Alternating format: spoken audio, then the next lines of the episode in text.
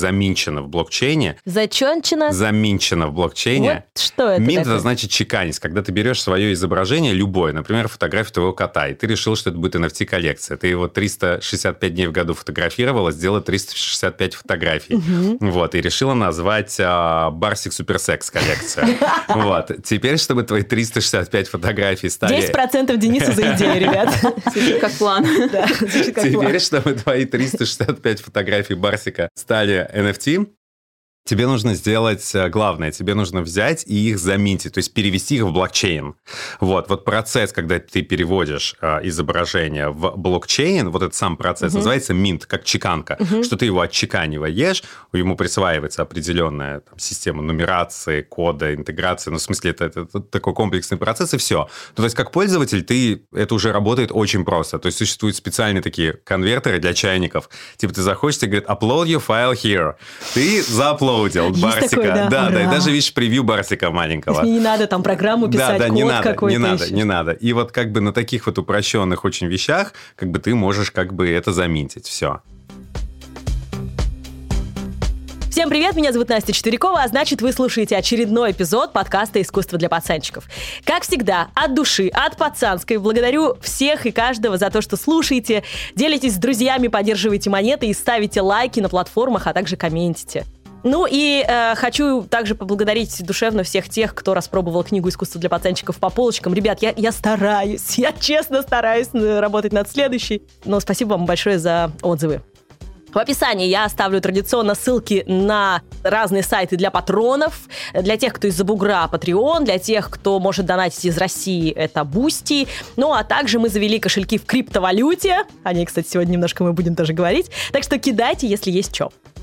В секретном чате для патреонов, в который может попасть каждый из вас, я выложу уникальные иллюстрации к выпуску сегодняшнему. Ну и также там есть другие ништяки для патронов, так что присоединяйтесь. Напомню, что тем, кто хочет замутить с нами коллабу, нужно писать на info собака talktalk.me.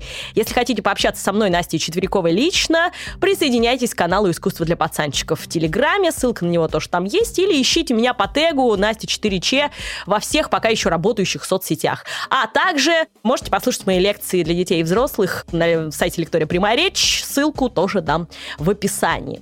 Сегодня мы разберемся с NFT. с NFT.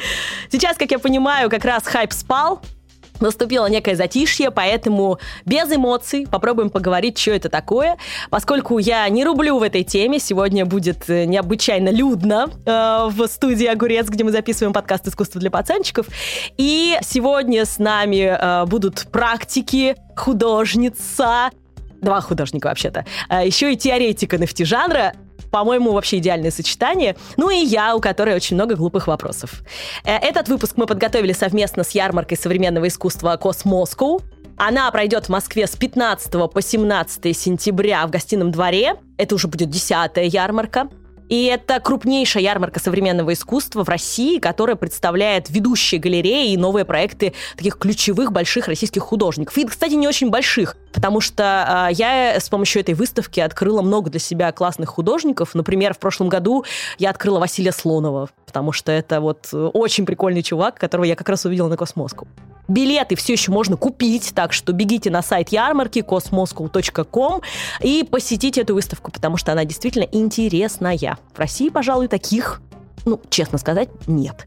В этом году команда Космоскоw расширила свою структуру и запустила руки в новую постоянную секцию Digital э, с галереями, чьи проекты сфокусированы как раз на новых медиа и на цифровом искусстве, о котором пойдет речь.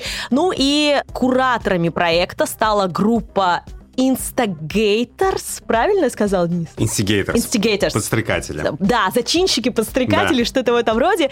И э, сегодня с нами как раз медиахудожник, основатель этой группы, совладелец дизайн-бюро номер три, Денис Давыдов. Э, но это не то, что вы подумали, нет кудрявого гусара рядом с нами. Просто есть симпатичный парень, который шарит во всем этом, в современном цифровом. Также, помимо отбора галерей, э, Instigators придумали для ярмарки персональный выставочный проект Fidgetal is the new digital. Господи, тяжело у меня с английским. Участницей которого стала еще одна гостья э, искусства для пацанчиков Ксения Обуховская. И она создала проект Soft скажи правильно? Soft Infiltration. Soft Infiltration. И там она рассказывает о медицине 3.0 и о ее возможностях, и даже немного об опасностях для нас с вами возможно. Но она об этом расскажет сама. Также в студии моя подруга а, Варя Любова. А, у Вари будет потрясающий цикл лекций про NFT. Экскурсовод музея криптографии, а такой есть в Москве, кстати, очень клевый.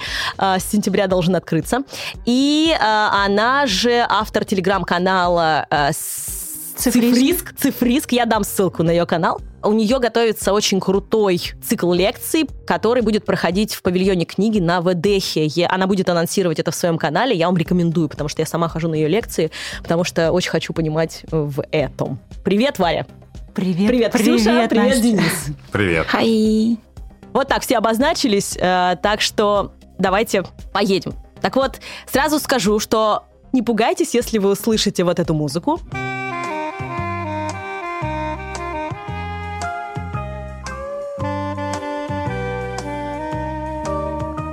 Потому что я ее выбрала специально для словарика NFT. Это такой степ над сложностью определений, которые мы попробуем сегодня разжевать.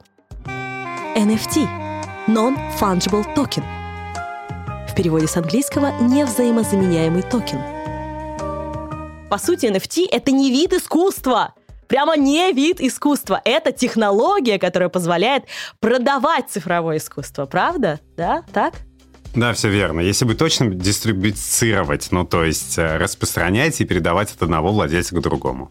Есть какие-то еще комментарии по поводу? Ну, совершенно верно. Не, не Потому что все говорят, NFT искусство. Но это не, не совсем правильно. Ну, как я расшифровываю NFT, как нет второго такого. Да? Легко запомнить вместо non-fungible token, ты просто запоминаешь, что второго такого нет.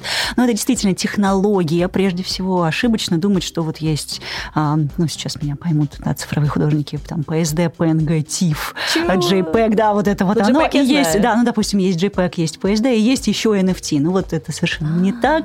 NFT – это технология прежде всего. Просто художники оказались первыми, креаторы оказались первыми, кто ее начал продвигать так ярко, поэтому ассоциируется с искусством. Что еще я заготовила, значит, токен? Токен – это единица учета, не являющаяся криптовалютой, скорее это заменитель ценных бумаг в цифровом мире, управляется смарт-контрактом. Хороший автор «Хоббита» написал. Серьезно, токен. What the fuck? Что это? Токен, Токен. это альтернативная монетка, денежка единица финансовая. Все так... Угу, да, угу. все верно. Ну, то есть и разница как бы NFT это неделимый токен, потому что токен можно поделить. Вот, то есть биткоин можно разделить на любое количество, вот, и, и, и, и продать, и, и, или раздать. А NFT, NFT, его нельзя поделить или разделить. То есть NFT это цельный цифровой объект. Смарт-контракт Компьютерный алгоритм предназначен для формирования управления и предоставления информации о владении чем-либо. Это правило пользования этой монеткой, правило ее жизни дальнейшей. И смарт-контракт, собственно, создается автором NFT то есть тем автором, да, то есть тем человеком, который создал объект NFT, назначил ему цифровой сертификат, и в этом смарт-контракте теоретически можно указать все, что угодно. Ну, например, что NFT могут покупать люди, у которых есть, например, только двое сыновей. Вот, а кто-то, да, ну, это Иван Царевич сказка сейчас. Reload. Ну, до абсурда, да. Но это в том числе позволяет назначать очень интересные права интеллектуальной собственности. Блокчейн. От английского «цепь из блоков». Выстроенная по определенным правилам непрерывная последовательная цепочка блоков, содержащих информацию. Если описать это Базово это коробочки, которые связаны цепочкой, они синхронизированы. Вот давайте представим, что у нас есть ценности, о которых мы договорились. Ну, условно говоря, о том, какие деньги в Российской Федерации существуют. Да, мы все знаем, что это рубли, у них есть определенная ценность. И это записано в одной большой вертикальной коробочке в Центробанке. Что если мы поделим между собой функции этой одной большой вертикальной коробочки, и каждый будет обладателем вот такого блока да, и они будут между собой все, во-первых, связаны и синхронизированы. То есть все, что записано в последующих коробочках, определяется содержанием предыдущих. Поэтому сделать монтаж, вырезать из этой технологии какой-то кусок и подделать, ну, фактически невозможно. Хэш-сумма, хэш, хэш-код – переводе «фарш». Результат обработки неких данных хэш-функцией. На самом деле, ну, хэш – это фарш. Да. Да, вот если мы вспоминаем блюдо, которое было недавно в одной пищевой сети, которое называлось hash brown. Hash brown, это да. оладушек из картофельного да, да. фарша. И когда мы говорим о технологии хэширования, это на самом деле фарш цифровой. Условно говоря, контрольные суммы. Сами суммы мы не знаем, но мы можем проверить э, состав да, ну, скажем так, если мы провернули, простите за кулинарную такую метафору, если мы провернули картофельный фарш, да, в итоге мы можем померить, сколько в нем воды, сколько в нем крахмала, сколько он весит. Вот эти данные мы знаем. Но восстановить форму картофелины фарш невозможно провернуть назад. Мы не можем Фарш этого сделать. невозможно Можно провернуть назад. Ну вот невозможно, да, провернуть назад. И вот за счет такого контрольного фарша, собственно, можно синхронизировать эти блоки. И в этом ценность основная, что их невозможно подделать. Криптовалюта или крипта. Разновидность цифровой валюты – учет внутренних расчетных единиц, который обеспечивает децентрализованная платежная система. Способ заработать много денег или потерять их. Хорошее определение, мне нравится. Это волшебные монетки. Они же, да, вот эти вот лепреконы где-то, вот, на мой да, взгляд, да, да. крипту вот Воображаемые манят. волшебные монетки. У меня друг Коля Кошелев, он считает, ну, он художник, и он считает, что ну, криптовалют вообще нет. Он говорит, вы кастите просто деньги, кастите деньги, и как бы их не существует. Это заклинание, как в компьютерной игре. Слушайте, ну вот а объясните мне вот эту ситуацию. Э, Сейчас так получилось, что мы не можем деньгами нормально управлять, например, за границей, да, и криптовалюта многих моих друзей, которые живут за бугром сейчас, спасает просто, потому что они через нее могут. Это тоже потому, что это не контролируется государством? Это не зависит от паспорта какого-то страны у тебя и так далее? Да? А, ну, есть это, свободная это такая действительно альтернативный финансовый инструмент. Вот, он уже случился, токен экономика существует. Но я бы ответила, что криптовалюта – это деньги, о которых мы договорились, ну, скажем, из общества. Да? Это не с вертикали спущено, ну, скажем, установлено. Да? Вот на территории Российской Федерации такая-то валюта действует. А это деньги, о которых мы договорились. Инструмент вроде бы тот же самый, но это как такой социальный больше все-таки момент. Ну да, действительно, они могут быть и деперсонализированы, и не привязаны к локации, и не привязаны к каким-то данным. И, ну, как инструмент это позволяет и решать многие вопросы, но и, конечно, с многими рисками связано. Метавселенная. Постоянно действующее виртуальное пространство, в котором люди могут взаимодействовать друг с другом и цифровыми объектами через свои аватары с помощью технологий виртуальной реальности. Метавселенная, ну, если упростить, то это компьютерная игра только децентрализированного типа. Ну, то есть, если мы, например, играем в GTA, то там все активности, все машины, все магазины, то есть все, что мы видим вокруг, делает, делает команда, и она их распределяет. То есть ты к этому отношения никакого не имеешь. Максимум, что тебе дается, это дается тебе какая-то установленная свобода выбора, покрасить или выбрать цвет машины. Вот и все. То есть все заскриптовано, все залогинено, и система централизована. То есть ее контролирует разработчик. А метапространство — это децентрализованные системы. То есть разработчик метавселенной в данном случае он представляет какое-то какое количество инструментариев для людей. После этого вы как бы пользуетесь этими инструментариями и создаете свои цифровые активы, которые принадлежат вам.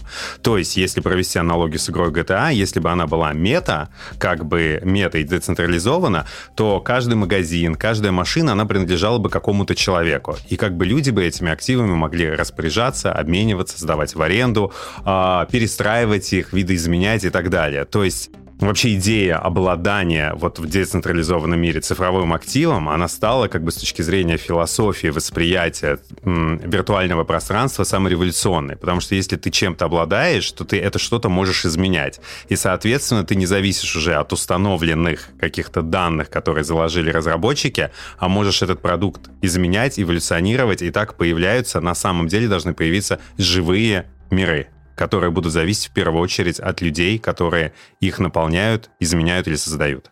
Может ли так получиться, что мы э, сейчас будут созданы метавселенные, а, а потом а, они будут в реальности э, сделаны? Ну, кто-нибудь скажет, все, вот мне так нравится метавселенная, которую я сделал, я буду стараться сделать от архитектуры до, там, не знаю... Ну, это точно правил. возможно. Мне кажется, это же уже происходит, в влияние, принципе, да, Все там даже какие-то, условно, фэшн-бренды делают какие-то коллекции, показы, а вдохновленные метой, там какой- какая-то определенная эстетика там. И, ну, то есть все постепенно все равно переходит в какой-то капиталистический оборот, даже несмотря на то, что это где-то история, как мне кажется. Ну, здесь вообще важный момент того, что, ну, как бы, в принципе, все цифровое, оно активно имело влияние на текущий мир, и особенно, наверное, на какой-то культурный, социальный сегмент, потому что мы существовали в каком-то времени такого э, пост-веб-пространства, когда многие художники, многие мыслители пытались осознать влияние как бы веба, ну, там, веб-1, веб 2.0, не суть, вот, а, на наш реальный мир, вот, а, и как он изменился. Ну, вот и теперь происходит, мне кажется, просто какое-то более такое синергетическое, а, то же самое присутствие в плане веб 3.0 в нашем мире. Ну, как бы это очень стало близко. Веб 3.0. Одной из трактовок термина Web 3.0 является соотнесение его с семантической паутиной. Главная мысль этой концепции базируется на внедрении мета-языка, описывающего содержание сайтов для организации автономного обмена между серверами. Web 3.0 обладает надстройкой, когда помимо от человека к человеку есть еще пласт от машины к машине. То есть есть определенная технологическая надстройка, которая позволяет, ну, будем говорить, алгоритмам изучать также пространство интернета. То есть 1.0 это типа человек и, И зачатки э, чего-то в интернете. Это, ну, это, это- условно, прости, что перебила, веб 1.0 это когда человек не мог пользоваться интернетом, то есть он воспринимал интернет как нечто данное, с которым ну, особо никак взаимодействовать нельзя. Ну, то есть ты это как заходишь моя на бабка, сайт. да, вот конфликтовал с Да, этим. да. Ну, то есть ты заходишь на сайт, но ты его листаешь, но ты не можешь никак, как бы он не интерактивный. Так, условно. окей. Э, Веб 2.0 это вот примерно как сейчас, да, то, что освоят еще наши родители более-менее, могут освоить, да? И Веб 3.0 это то, с чем будут жить, возможно, наши дети. то есть, чем будет всего. жить твой смартфон. Мой, в том мой числе, смартфон да. отдельно от меня уже. Ну, надеюсь, в дружбе с тобой. вот. Ну да, это то, что сможет освоить твои гаджеты в том числе. Офигеть, то есть машины машинам. Да. Блин, страшненько. Ой, что Skynet. это? Дырин. это он сам, падла. NFT дроп. Ну, давайте NFT дроп. NFT дроп – это бесплатная раздача криптовалют, токенов или NFT, которые можно получить, выполнив определенный перечень действий. Ну, NFT дроп это просто выпуск NFT и все. Как дроп кроссовок, как чего угодно. Все, поняла, все. Как купить NFT сама, чтобы мы понимали, вот, вот сейчас мы с вами покупаем NFT. Вот прямо сейчас мы берем Мгм. и покупаем NFT. Куда нам надо зайти? У тебя кошелек есть крипто? У меня есть в эфирах. Все, ты можешь купить. Нет крипто кошелька не можешь купить.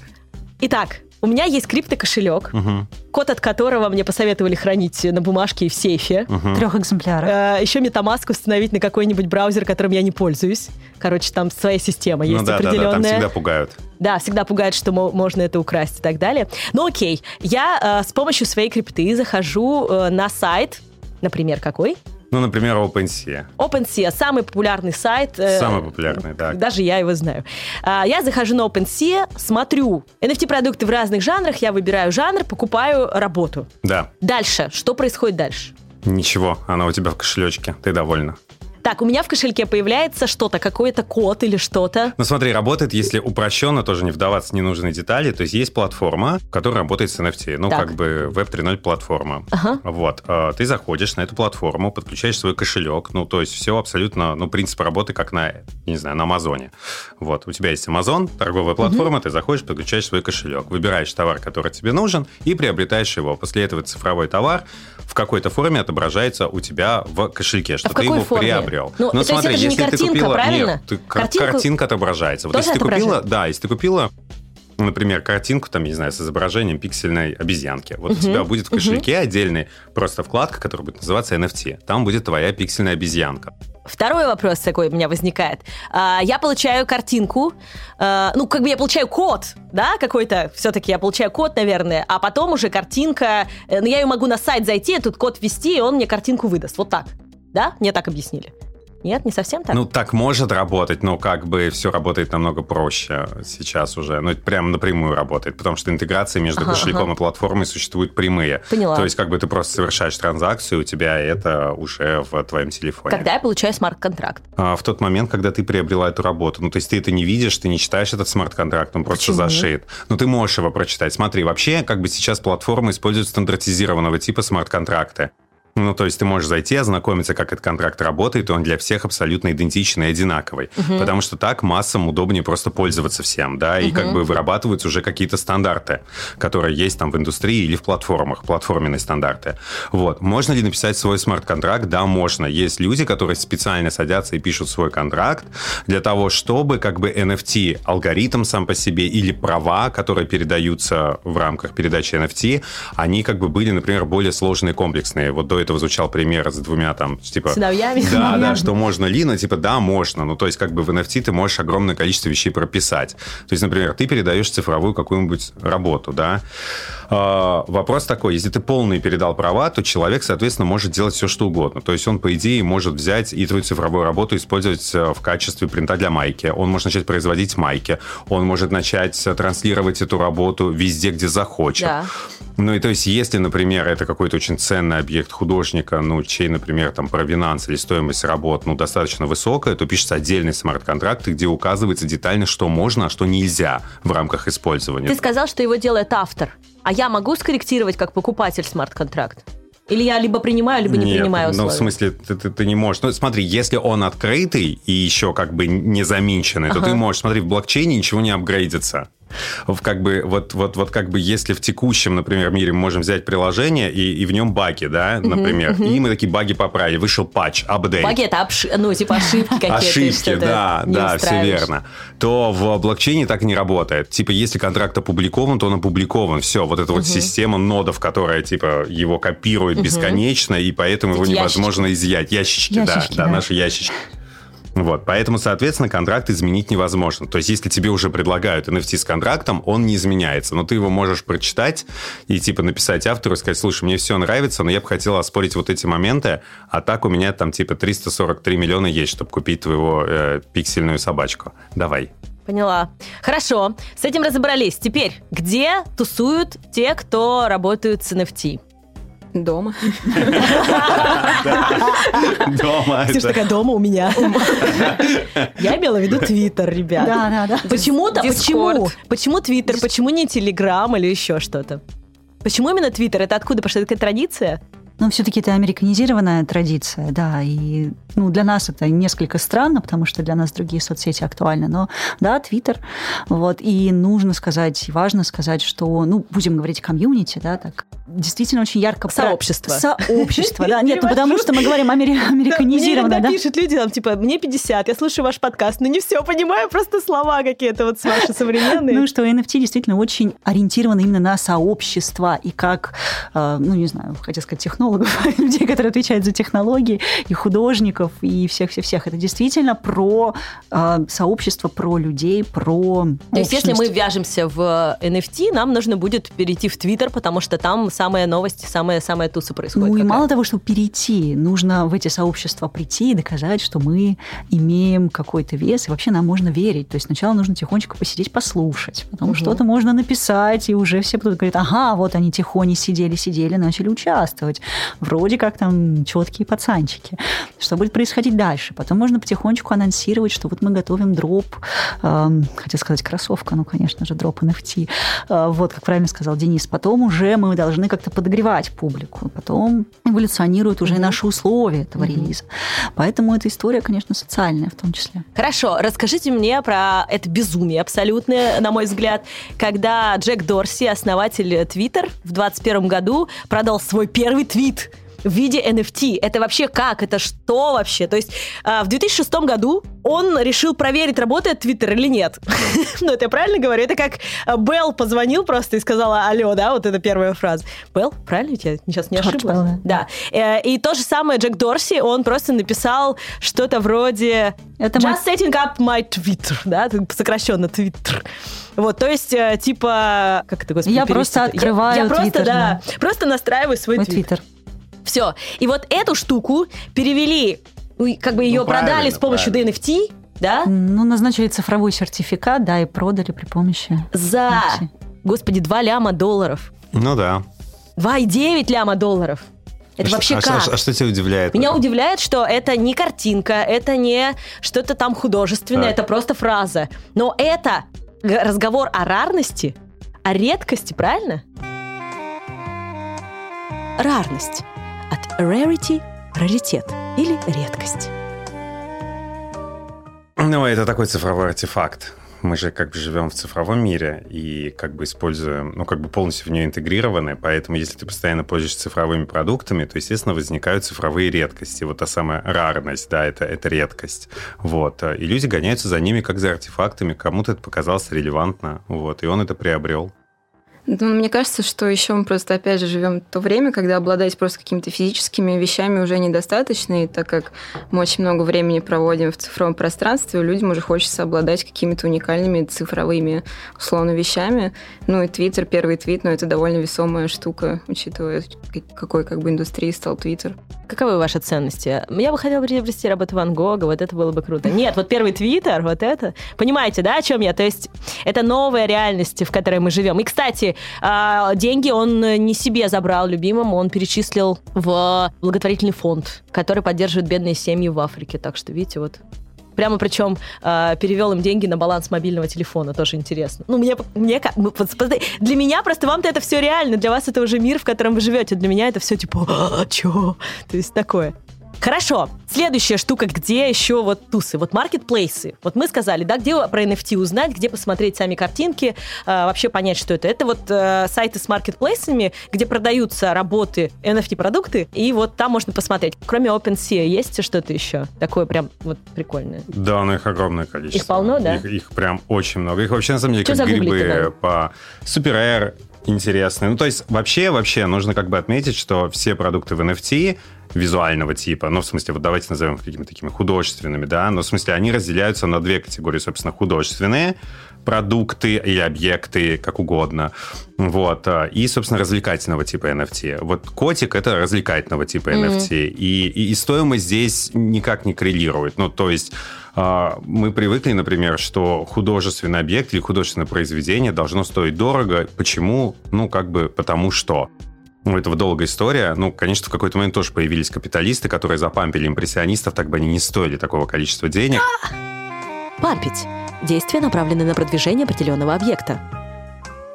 Но это как бы совсем отдельная история, как бы, ну просто мы должны согласиться, у меня папа любит очень хороший пример приводить, он говорит, ну конечно, ну типа как удобно, когда Ван Гог стоит 100 миллионов, висит у тебя Ван Гог, пришла к тебе проверка, ты скрутил Ван Гога, вот, и улетел в другую страну, попробуй 100 лямов вынести денег, ты представляешь, сколько это сумок, вот.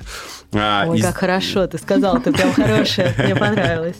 И не- отчасти это правда, потому что когда мы говорим про какие-то художественные объекты или работы, которые стоят невероятное количество денег, но это все-таки какой-то крайне условный договорной актив, да, а, у которого может быть, при том, что нам вроде бы говорят, что как бы ликвидностью этого не может быть, ну как бы как там, я не знаю, Ван Гог подешевеет, то может быть все что угодно. Просто мы должны понимать, что это как бы названный, принятый актив, который оценивается, ну, каким-то культурным влиянием, да.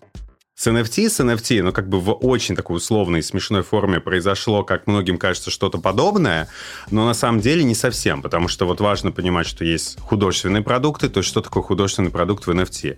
Вот, э, Ксюша художник. Вот. Ца. Ца, художница, прости, пожалуйста. Вот, Ксюша художница. И как художница а, она создала цифровой объект. У нее есть, как у художницы, а, свой провинанс, а, своя история, а, своя история выставок, публикаций, какая-то есть определенная ценность на рынке и так далее. И объект, который она переводит в NFT, ну, как бы он уже заведомо, заведомо Мгм. обладает определенной ценностью в реальном мире, да, вот Мгм. как бы в текущем мире. Вот. И дальше люди, как бы, коллекционеры, которые видят ее продукт на какой-то из платформ, ну, как бы они как бы определяют, хотят они за это заплатить эти деньги, не хотят. Может быть, они начинают торговаться, аукционы, они начинают платить больше. Ну, в общем, как бы очень понятная система происходит аукциона, только в цифре.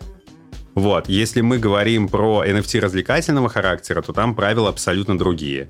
Потому что обезьянки, китенки, пингвиненки, вот, э, ни, ничего не стоят в плане художественной ценности, они никого не представляют.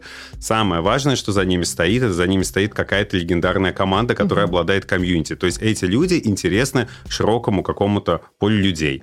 Вот. Ну, и... не широкому, а опять же, вот э, этому э, комьюнити, крипто-комьюнити, я не знаю, как это назвать. Да, крипто, крипто. Ну, слушай, ну это как бы, как бы в рамках крипты это уже широкая комьюнити. Ну и вообще мы понимаем, что как бы каждый год adoption растет. То есть каждый год количество людей, которые как бы в крипте, их больше и больше. Вот уже видишь, с этого года ты в крипте, тоже терминологию разобралась. То есть вот как бы насколько, насколько легко, естественно, идет adoption. То есть люди всем интересуются, это как бы феномен такого уровня, который как бы невозможно как-то вот отдалиться Отдалиться, от да, это правда. Вот. И поэтому как бы люди и инвестируют вот в этих во всех как бы котов. Это коты, а, я не знаю, там, а, вот Ape самые популярные обезьянки, самые большие с точки зрения оборота. Мы еще поговорим о них. Да, да, да. В них-то люди, собственно, инвестируют не в них, не потому что им хочется иметь изображение обезьянки. Как бы все взрослые люди понимают, как бы, что художественной ценности в этом нет. Вот. Но им хочется как бы через эту обезьянку, они как бы краудфандинг, да, донатят, можно сказать. Ну, не донатить здесь неправильно, потому что донат это как бы то, что ты не ждешь ничего. А краудфандинг это ты ждешь взамен все-таки. Ты как uh-huh, бы uh-huh. Инвестируешь какой-то продукт, э, часть которого, ну, как бы ты надеешься, что вернется к себе. Ну, в общем, они инвестируют в это. Люди, которые, команда стоит за этими NFT-дропами, агрегируют какое-то количество денег, а после этого они уже начинают выполнять обещания развития этого развлекательного продукта перед своим комьюнити. То есть они делают игры, они приглашают звезд, устраивают концерты, выпускают мерч и так далее, так далее, так далее, так далее.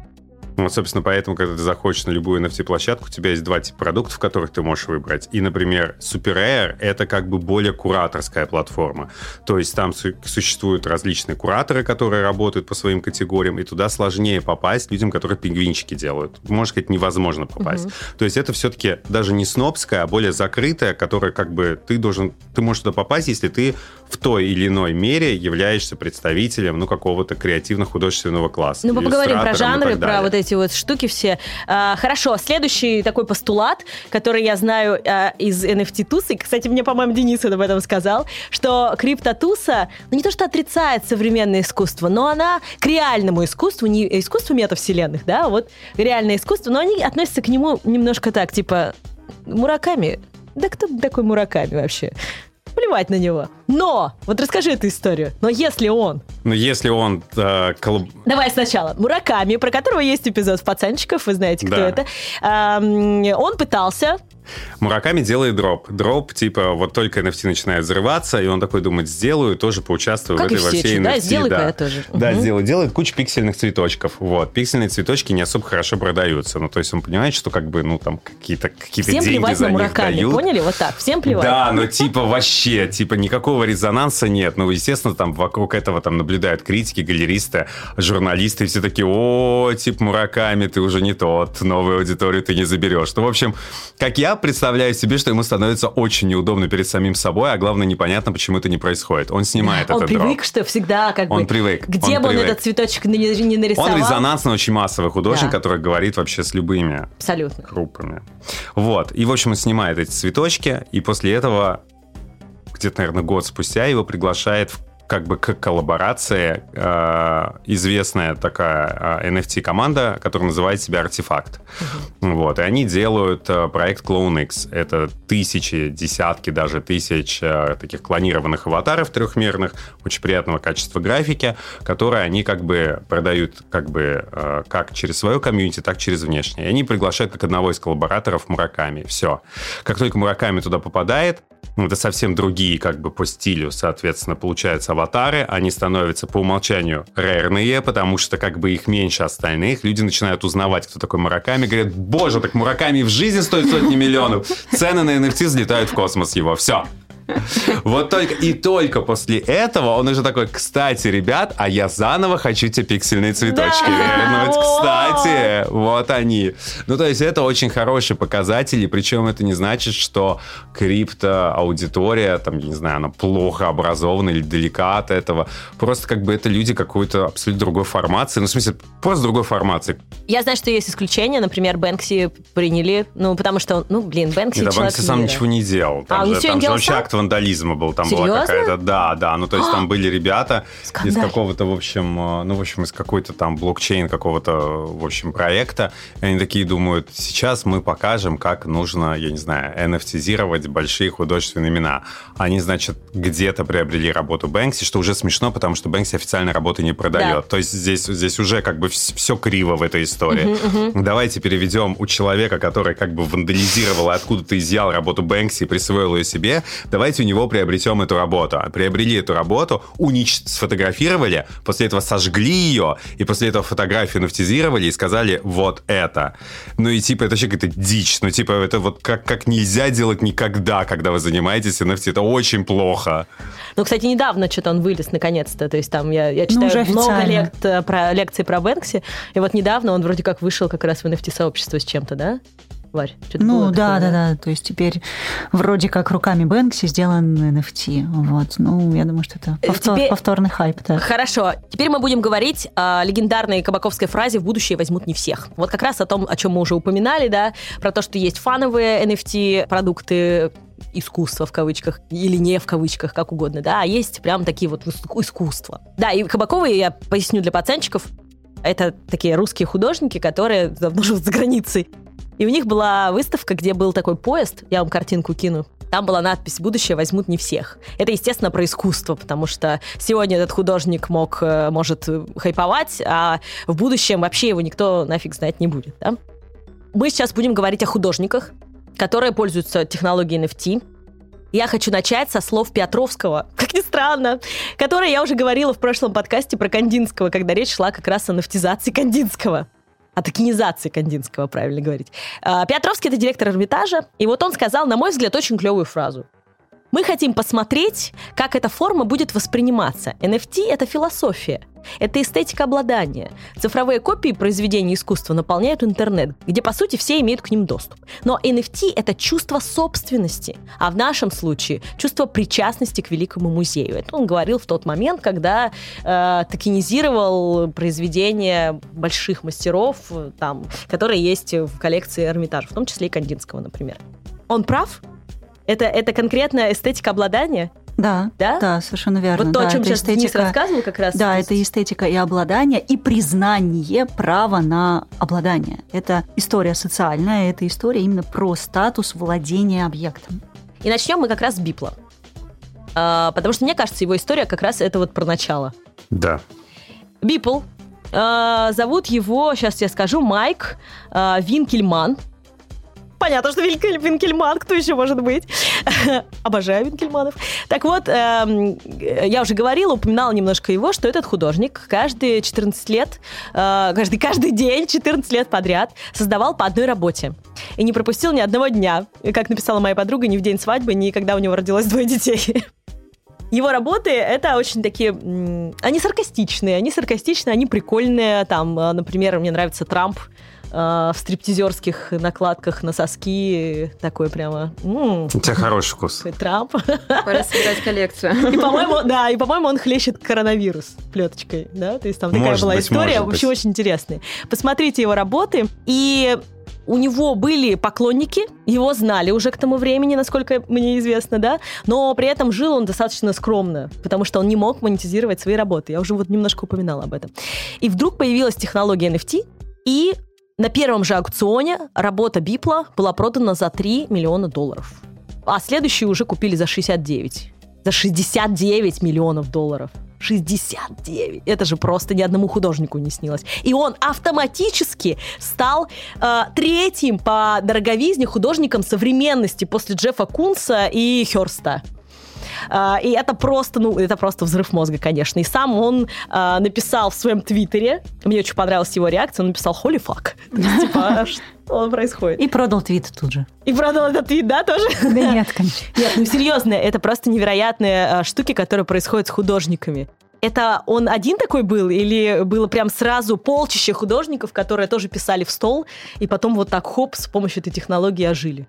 История токенизации Золушки немножко. Да, да, Долго-долго трудилась. Ну, с одной стороны, есть такая версия, что продал-то он на самом деле свое время.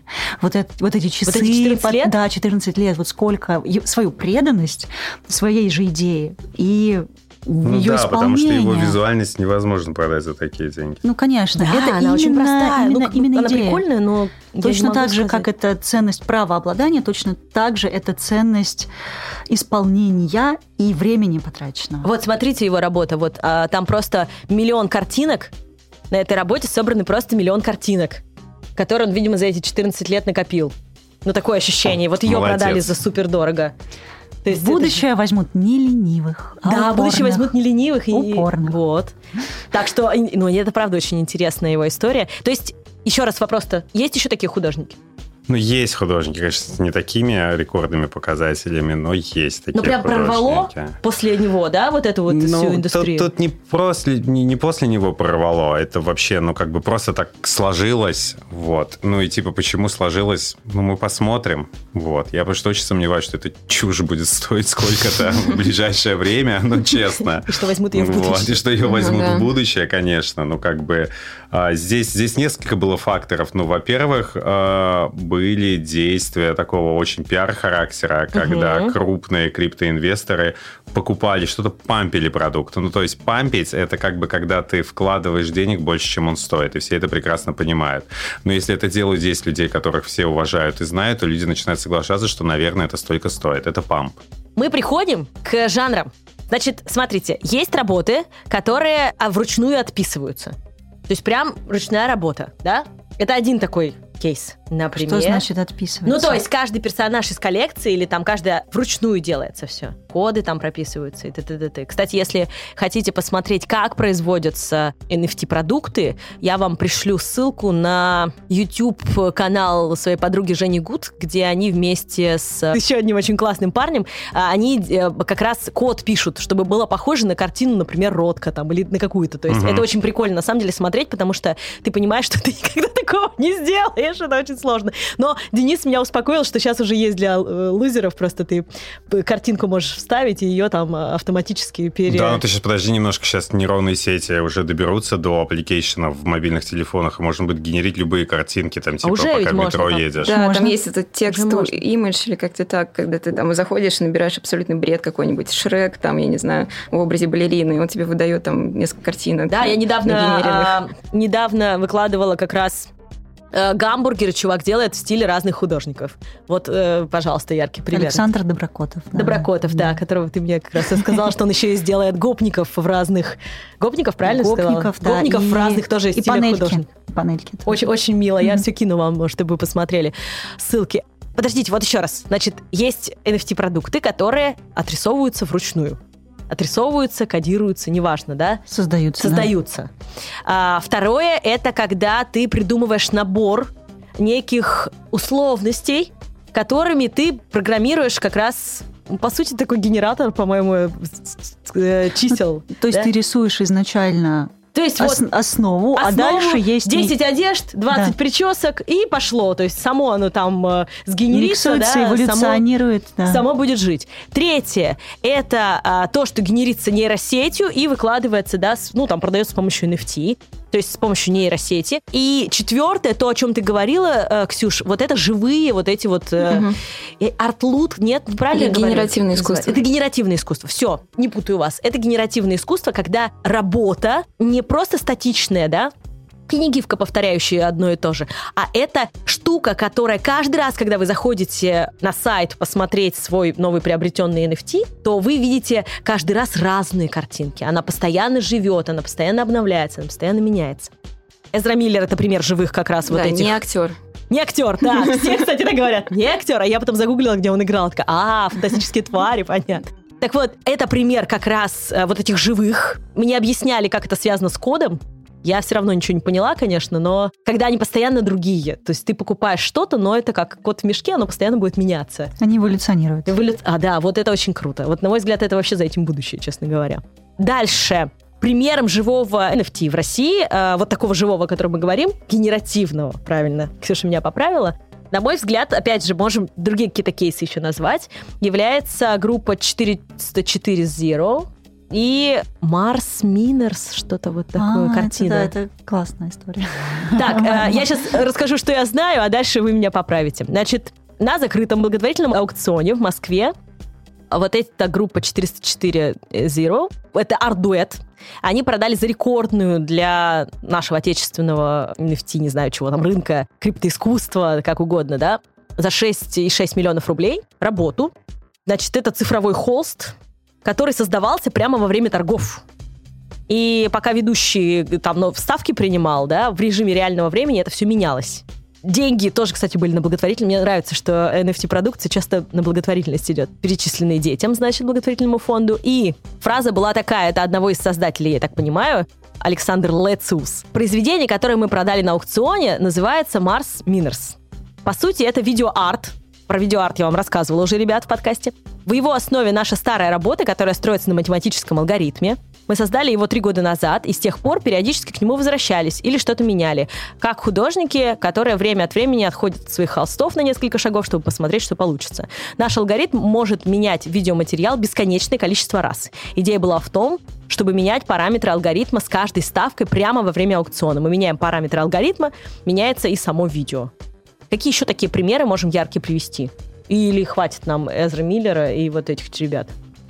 Мне кажется, таких художников очень много, цифровых, очень много. которые просто ну, не участвуют, например, в NFT. Ну, то есть они были еще до этого, и то есть генеративное искусство, оно, в принципе, существует, ну, с годов, ну, типа, 70-х, 80-х. Ну, то есть да, оно очень старое. Ну, в смысле, очень, да, очень. Это да. В каком-то примитивном ну, если, виде, да. Если считать, что калейдоскоп – это первое генеративное, еще не цифровое искусство, то вообще очень о, давно. Боже.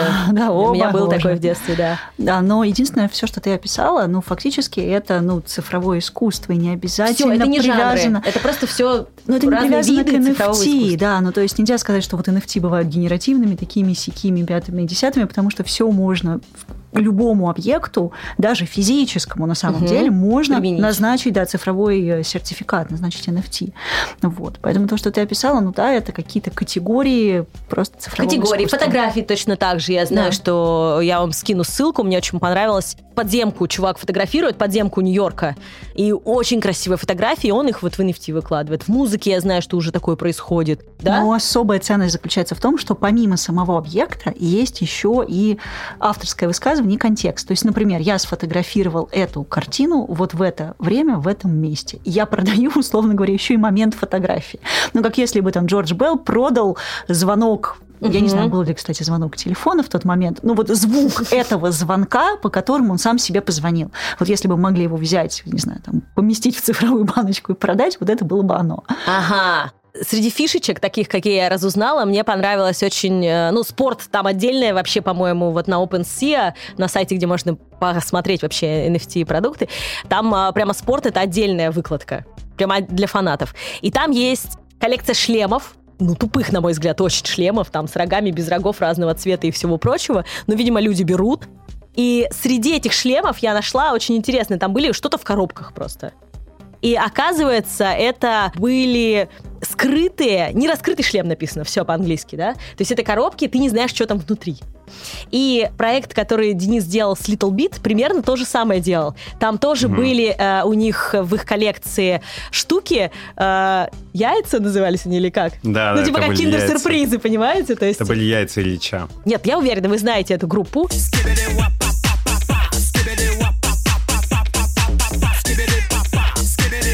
Денис делал как раз э, со своей командой NFT совместно с ними, или про них, где главный э, персонаж, собственно, Little Bit, вот этот парень с челочкой а Егор, а, ну, челка Егор называлась так, когда лысина, а тут челочка, это Егор называлась стрижка в моем детстве.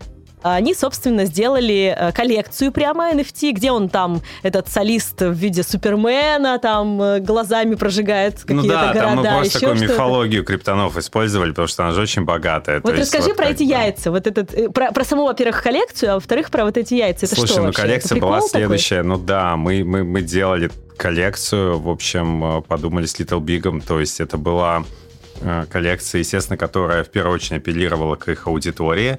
Вот, э, мы подумали над этой идеей. Панк, поп, Э, рейв. Да, все на свете, все на свете, там, там, там лютый винегрет. Вот. Это эм, бит, конечно, не бит. И, и, и пришли к тому, что было бы классно, если бы Ильич сыграл вот различные такие сюжеты вот э, из, таких, из такого мема и мифотворчества крипты, потому что есть там понятия ходал, булраны и так далее. Чё? Это, это, это Нет, долго не надо, не объяснять. надо, не это, это это дальше. долго взять, Это отдельный сленг. вот. И мы вот, собственно, сделали вот такие вот серии. Ну, то есть это получались такие небольшие цифровые скульптурки, да, сюжеты с небольшой какой-то сценографией, элементами. Вот. а, И чтобы сделать это как-то веселее, скажем так, и неожиданнее, чтобы человек не выбирал, что бы он хотел взять, мы их запаковали в такие, как бы, как киндер-сюрприз, вот, а, смесь драгоценных э, яиц и киндер-сюрприза. И Ты покупал blind, то есть ты не знал, что есть внутри. ты Ты чер- покупал яйцо, вот. А Да. дальше, как только оно Кота открывалось, да, то есть нам пришлось, собственно, писать свой смарт-контракт уникальный, потому что ни одна платформа такое бы нам не дала реализовать, вот. А потом ты открывал, и у тебя появилась вот какая-то статуэтка с Ильичом, вот. И люди, собственно, уже ею обменивались и так далее. Вот у нас пока еще яйца продавались, у нас типа было X14, 14 раз яйца подорожали за первые сутки. Вот так. Вау, то есть это, 14. это круто. Поняли, да, как Золотые. надо это все делать? Да, яйца Ильича, но они такие. Так вот, проект Дениса, мне кажется, что это очень хорошая иллюстрация понятия Web 3.0. Я права? Нет. Именно потому что phygital и digital. Да, phygital это новый digital. Phygital. Помесь физического и цифрового. Digital. Только цифровое. Как только появилась идея того, что ты можешь владеть чем-то цифровым, люди как-то стали пытаться понять, а можно ли это принести в обычный мир, наш привычный, или нет. Ну, то есть, как бы огромное количество вопросов стало задаваться подобного рода, потому что, ну, как бы, как бы мы себя не убеждали в том, что мы люди как бы цифрового пространства, мы все равно живем и оперируем в очень реальном, понятном физичном мире. Вот, а, и поэтому Fidgetal — это вот идея, как бы, скажем так, таких трансцендентных работ, вот работ трикстеров, которые как бы могут существовать в двух пространствах параллельно или одновременно, здесь как бы как хочется это склонять, или у которых есть какая-то некая связь, то есть как бы есть цифровой объект и есть объект а, абсолютно физического характера. Что Вот. конкретно у, вас на экранах изображается? Ну, Что? надо прийти посмотреть, так же нельзя все тизеры сразу выдать. Но, скажем так, вот мы, Ну, мы спойлеры взяли... какие-то. Сначала нужно NFT купить. Да. Ну, спойлер это в том, что все эти работы, все эти работы цифровые и NFT, которые вы увидите, там как бы эти работы будут представлены не только в цифровом формате, но у них будет некое физическое воплощение, и как бы будет наблюдаться и отчетливо пониматься прямая связь между этим. Космоскос с 15 по 17 Да, сентября. да, не пропустите. Ксюша, расскажи, пожалуйста, про свою работу. Мне интересно безумно, я очень люблю всякие медицинские штучки, и тем более, как это будет в будущем, мне очень интересно, потому что, начиная с имплантации зубов, мне кажется, должно как-то все измениться, не должно быть так все по жести, должно быть что-то, что там чик, и у тебя все появляется. Вот расскажи о своей работе. Да, моя работа родилась вообще абсолютно из с другой сферы. Я как-то смотрела Кроненберга, фильм называется «Связанные насмерть», и там история про двух братьев-хирургов, которые были одержимы идеей оперировать на женщине-мутанте. И для того, чтобы это сделать, они пошли к художнику и попросили его создать специальные остальные инструменты для этого.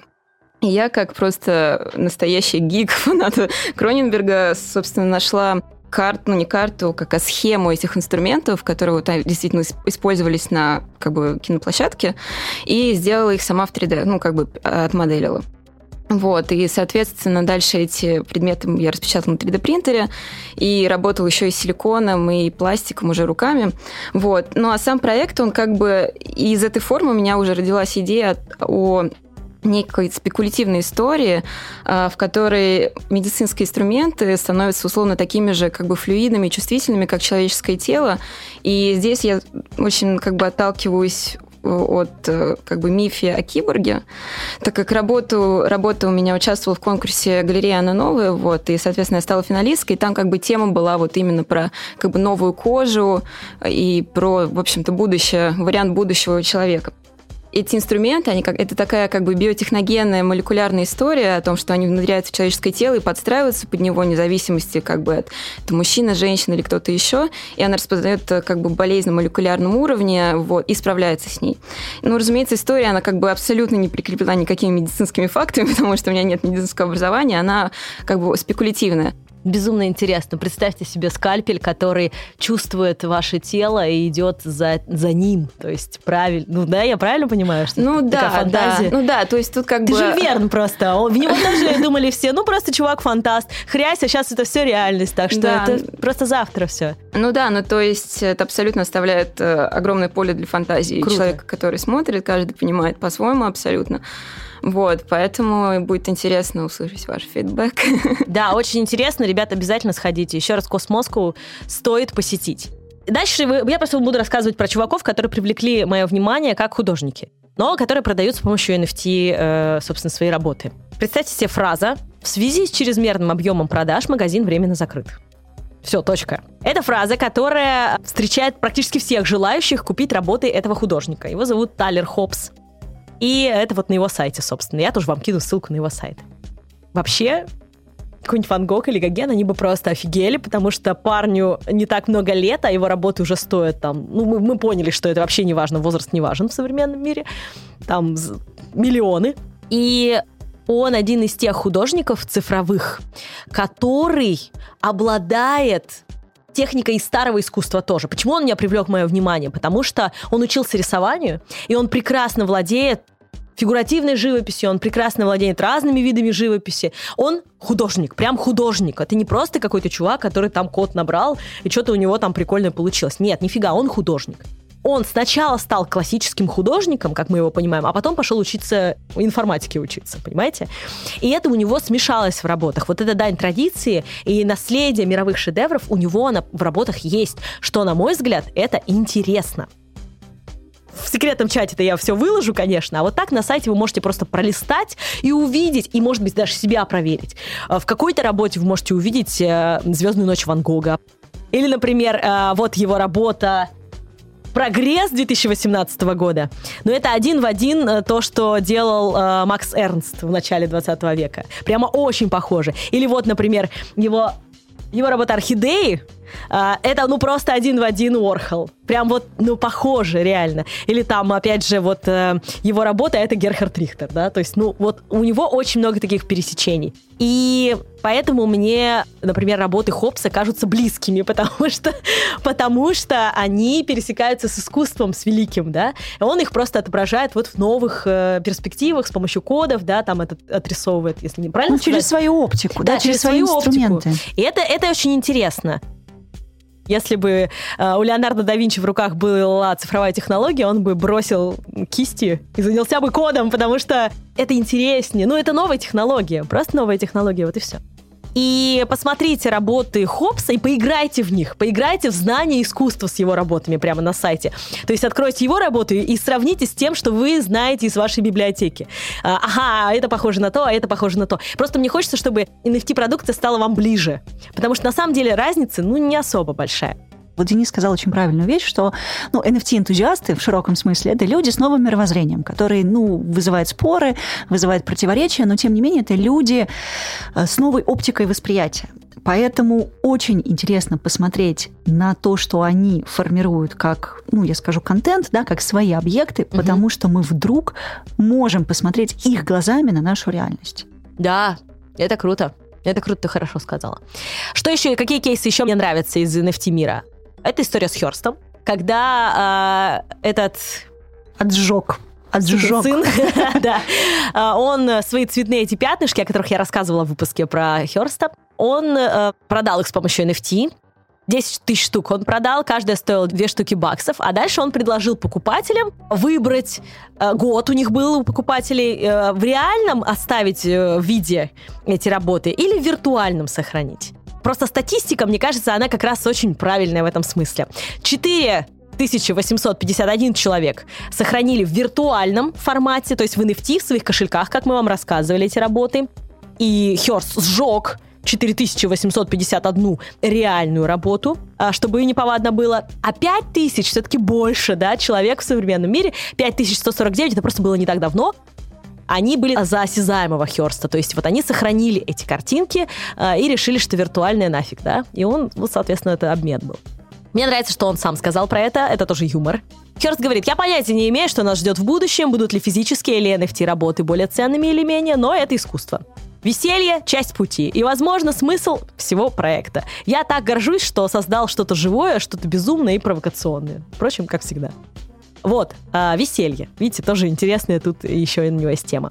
я в своем телеграм-канале «Искусство для пацанчиков» провела опрос. А вот если бы у вас была возможность вот Херста такого или такого приобрести, как ты думаешь, какое процентное соотношение Я было? участвовала. Я Ты участвовал, ты знаешь? Конечно. 90% хотели реального Херста и только 10 виртуального.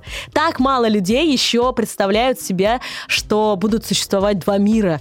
Как ты вообще считаешь? Это, кстати, это о философии, ну немножко отклонимся, но это интересно. Специалисты меня убеждают в том, что будет два мира. Будет и реальная галерея с искусством, вот, которое можно вот, ну нельзя пощупать руками, но вот оно осязаемое. И будет параллельно метавселенное искусство, да, где э, будет не меньшее количество произведений, но уже цифровых. И тот же Кандинский будет цифровой, и тот же э, там Рембрандт, Рубинс, не знаю, Ван Гог и все прочее. Ну, скорее всего, будет то, что нам сложно представить, вот, потому что это, знаешь, слишком категоричный выбор между тем, что ты предложила.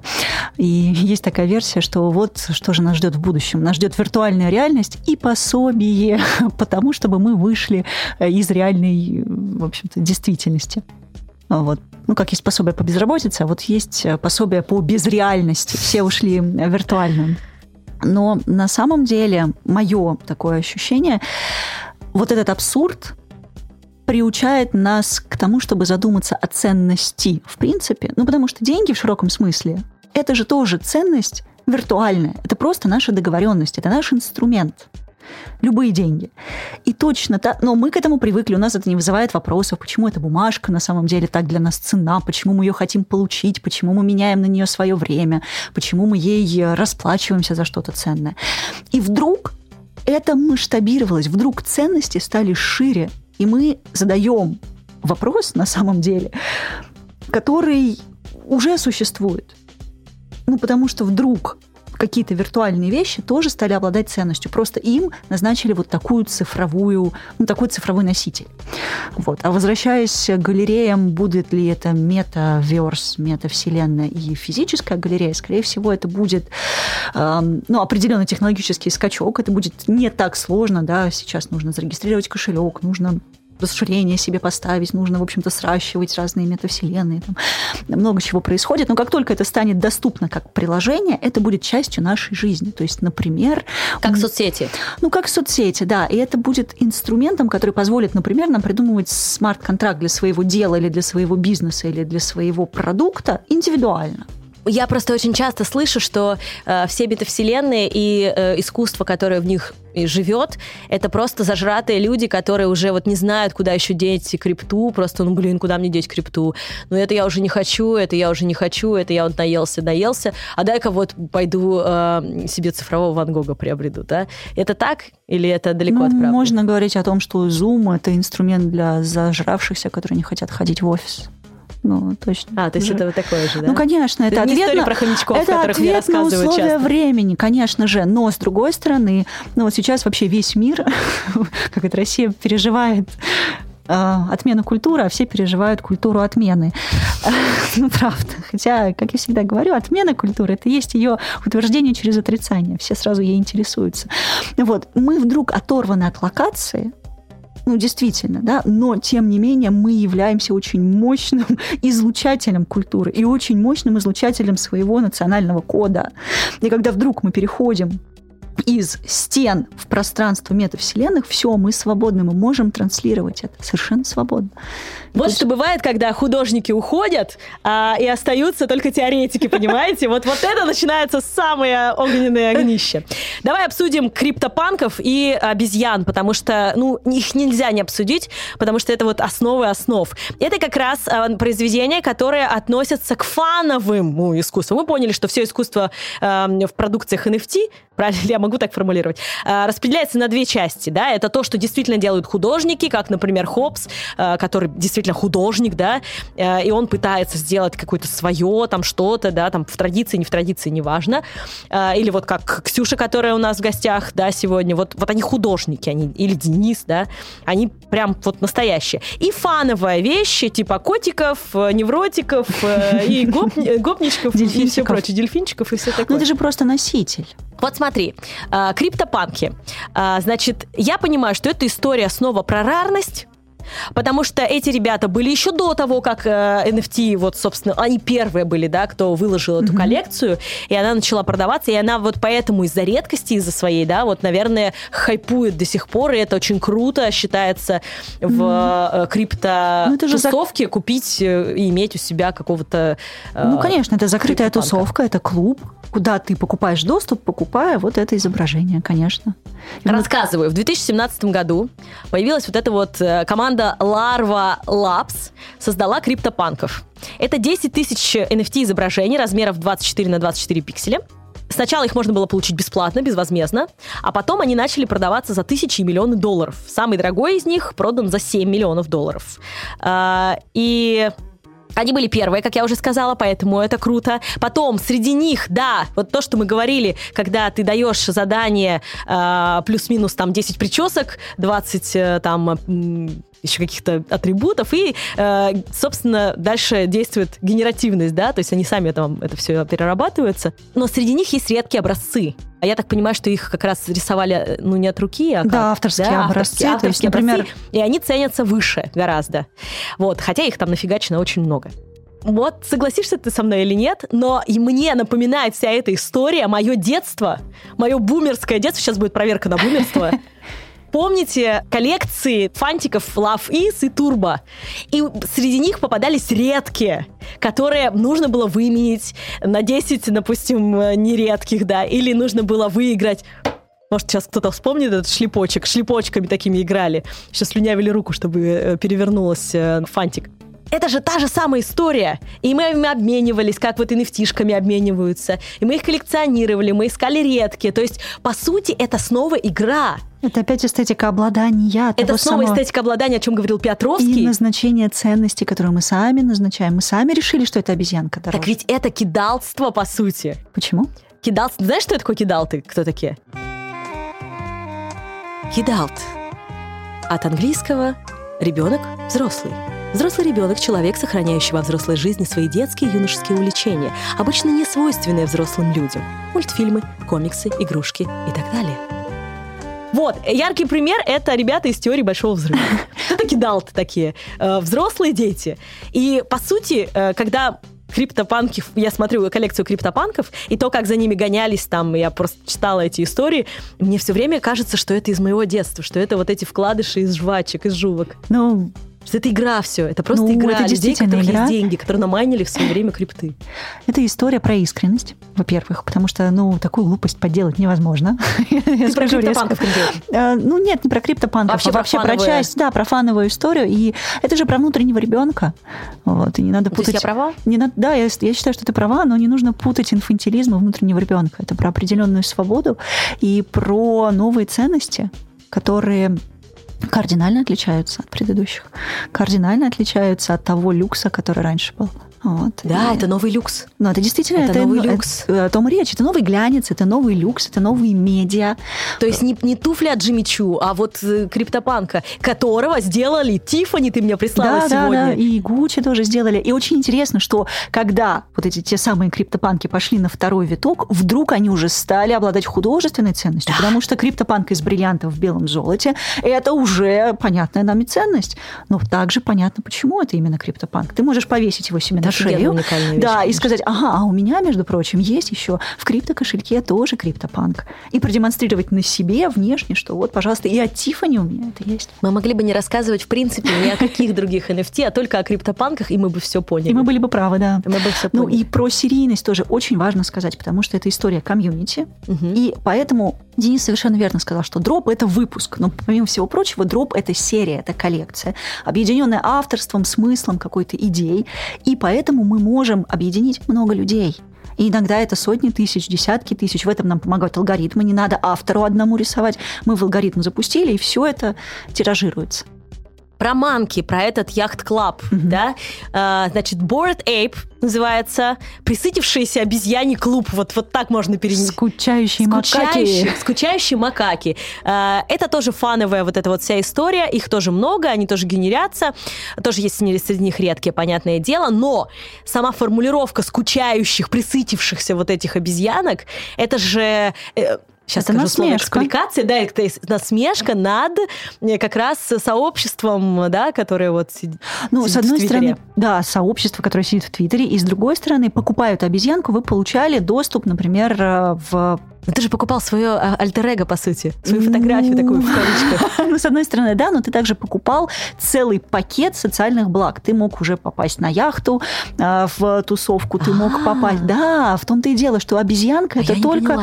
Обезьянка это только, ну, как иконка, да, значок определенный. Но за этим еще есть целый контракт, что, например, тебя будут приглашать на закрытые тусовки, или, например, ты сможешь попасть на один самолет с какими-то Так это звездами. опять из 90-х история. Это если у тебя есть Так, э, конечно. малиновый пиджак, то ты, у тебя проходка есть. А, или помнишь, э, я не помню, знаете ли вы, э, когда на дискотеке лейблы проверяли, бирки проверяли на футболках, если у тебя какая-то no name или там, не знаю, белорусский трикотаж, тебя не пускали просто. А теперь. Фейс-контроль, фейс-контроль. То есть обезьяны — это фейс-контроль. В определенном смысле, да. Но как интересно, что вдруг, ну, будем говорить, да, сообщество людей с достаточно яркими такими целями, ну, правильно ты сказала, kid out, да, и ребенок э, взрослый, вдруг перевернули мир, установили деньги, о которых договорились сами, а не государство, установили ценности, о которых договорились сами между собой, и еще закрыли свой клуб со своими собственными правилами, со своей собственной тусовкой, в которую зайти ты просто так не можешь. Даже если у тебя есть ну, огромное количество акций или ты владеешь чем-то,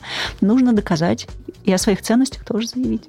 Да, кстати, я хотела рассказать вам еще про один забавный кейс своих друзей, которых имена я не могу называть, к сожалению, но очень хочу. Люди, которых нельзя Они произносить вслух. сделали, они сделали коллекцию Дик Хэш. Веселые пенисы. У них очень смешная коллекция. Это что-то между... Это если бы пенисы а, были героями Марио. Боже, это прекрасно. Они очаровательные абсолютно. По-моему, у них еще парочка осталась. А, Если захотите, вы прикупите. Но бре- просто меня прикалывает, а, каких персонажей, что вы- они уже просто стебут это все. Они стебут и криптопанков, и обезьян, и всех на свете, и всю эту фановую штуку они просто стебут. Как геймеры и как айтишники. То есть они умеют этим пользоваться, и они просто уже стебут то, что происходит в этом Ну, то есть это NFT-мире. стёб на стёб. И Миша Мост, и Покрас Лампас, и другие, Эдуард Михайлов, и многие другие стояли у истоков зарождения NFT в России. То есть не думайте, что мы только приводим иностранные кейсы только поэтому. Я вообще хочу... Очень много русских. Да, не то, что много ребят. русских. Дикхэш это наши ребята. А вообще, если раскопать историю NFT, то сплошняком русские имена. Ну, не будь он, Русский например, след. Русский, русский цифровой след. Мы переходим А, к э, теории заговора. Это отдельная тема. Ну, ну, Виталик Бутерин это тоже Виталик, в общем-то, да, и он Расскажи про это, просто я не понимаю, кто это. А, ну, это русско-канадский программист, который, собственно, создал эфир. Виталик, он создал да, эфир. он Виталик, да, и в итоге потом он попал на обложку Таймс в футболке, где написано Виталик Бутерин, и, в общем, у него очень, очень русское лицо, это прекрасно. У нас Я тоже не- есть кошелек в эфире, ребята. Если у А. вас есть, кидайте, пожалуйста. Мета-музеи уже существуют? Метрополитен музей недавно переименовал себя в мета-музей. А, да ладно, Да, да, серьезно? да, и сделал там цифровизированную статую Рианы беременную, там очень красиво среди классических скульптур. Ну, он назвал себя мета-музей. Но это шутка, но я понимаю, что ты спрашиваешь, есть ли мета-музей. Ну, тот же самый незримый эфир, это проект э, Эрмитажа. Вот, Мгм. сделали выставку, и пространство виртуальное было в пространстве биржи э, в Петербурге, там специально, в общем-то, создали это пространство, и там были, э, ну, я скажу, медиаторы, проводники такие в форме аватаров, которые показывали объекты цифрового искусства и рассказывали, конечно, они существуют. Конечно, пока качество технологий не позволяют это сделать суперреальным, как кино, да, и все равно считывается, что это такая дополненная, а, ну, не дополненная реальность, а стилизованная картинка очень. Вот, ну, конечно, они существуют. И в каком-то смысле это продолжение вот нашей ковидной волны, когда все люди были заперты дома, но очень хотелось, Мгм. очень хотелось участвовать, очень хотелось посещать, и поэтому вот на этой волне, конечно, тоже это развивается. Блин, я бы ни за что не связала это, это гениально. Ну, а ну, ты же видишь, что происходит с одной стороны ну, изоляция людей, да, и границы закрываются по разным причинам, но с другой стороны суперсвобода, потому что вдруг появляются какие-то формы взаимодействия и формы договоренности и формы посещения, которые вообще никак не могут быть ограничены. Да. И можно зайти не обязательно при помощи каких-то супертехнологий, а со своего телефона. Вообще бы визы так можно было делать. До всего прочего. Криптовизы были бы вообще, было бы ништяк. А есть государство, между прочим, которое будет давать и прописку, и финансовые инструменты, и все. Метавселенной. Ой, Варя мне расскажет об этом за... Это в специальном чате будет Да, в финале, в финале я хочу порекомендовать э, нашим слушателям что-то, с помощью чего они могут подготовиться к новой реальности, э, узнать о ней подробнее и так далее. И я со своей точки зрения рекомендую Фила Макарова в гостях уже не гуд на YouTube-канале, потому что ну, очень просто они рассказывают, мало того, показывают, как э, с помощью кода нарисовать что-то, то есть, ну, это прям интересно очень. Вот, а потом у него есть статьи э, «Путь художника в NFT», э, я вам дам ссылку на нее, тоже интересные. И э, вот Варя мне порекомендовала книгу, это статьи про NFT, но я не знаю, как вам ее рекомендовать, потому что она достаточно сложно написанная. Но если захотите, я вам скину ссылку в описании. Ну, там в виде облачков NFT написано. Есть ли у тебя какие-то рекомендации, как у теоретика, что почитать, посмотреть? Я бы сказала, что следите за авторами, которые вам нравятся. OpenSea. Да, OpenSea и целый список платформ. Я думаю, что я тебе тоже их пришлю, их можно будет перечислить. Мгм. Вот. И, ну, действительно, пока вы не проделаете какой-то свой практический путь, какой-то шаг, вы не Пока вы не поймете, купите NFT, не поймете, Ну, как это делается, даже не или не обязательно- создадите его. Да, не создадите, и хотя бы не зарегистрируйте кошелек, хотя бы не поговорите с людьми на эту тему. Я напоминаю, что у искусственных пацанчиков есть кошелек в эфире. Вот. Ну, Будет и- сложно понять, нужно на практике. Огромное спасибо нашим гостям. Огромное спасибо Космоску, что поучаствовали в записи этого подкаста. И я еще раз вас приглашу на это замечательное мероприятие. Огромное спасибо всем тем, кто донатит искусство для пацанчиков. Ребят, огромное, огромное спасибо. Мы, собственно, когда у нас нет спонсоров, мы живем за счет вас. Вы понимаете это вообще? Вы вот делаете нас. Вы делаете нас просто жизнеспособными. Большое спасибо за внимание. Надеюсь, что вы, как и я, хоть чуть-чуть лучше начали разбираться в NFT. И да, прибудет с вами сила искусства. А мы пошли пить.